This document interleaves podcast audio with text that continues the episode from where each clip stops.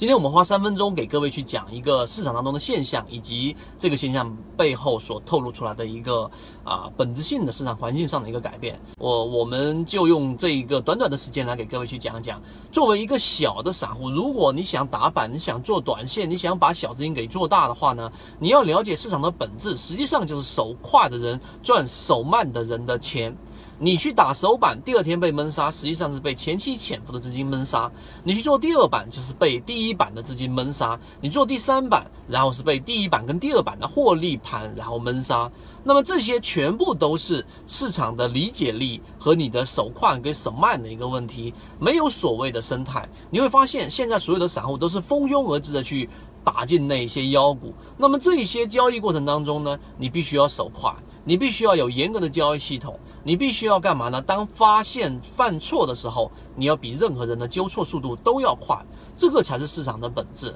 所以回过头来，再回到刚才我们说那个问题，你认为这一位游资大佬他实际上是在这一个破坏整个生态吗？A 股市场其实真正意义上来说，没有任何人有义务去维护这一个生态，因为市场它有它自己的交易原则，市场有它自己的行为的整个导向，是不需要或者说根本就不可能受任何外力的控制。这一点你必须得明白。如果你不明白，所所有的交易、所有的辱骂、所有的这一种对市场的抱怨，对于啊游资大佬又来收割了这一种抱怨，都是我们所说很幼稚的心态。你得了解，你参与市场，你就必须得承担风险，承担整个市场里面所带来的任何的风险。游资的收割就是风险之一。你既然想做短线，你就得必须明白刚才我们说的这几个核心，所有的交易技术都是。啊，次要的，最重要的，你得了解这个本质。所以今天我们把这个内容给各位去讲明白之后，那么好了，我们之前讲过，真正交易市场里面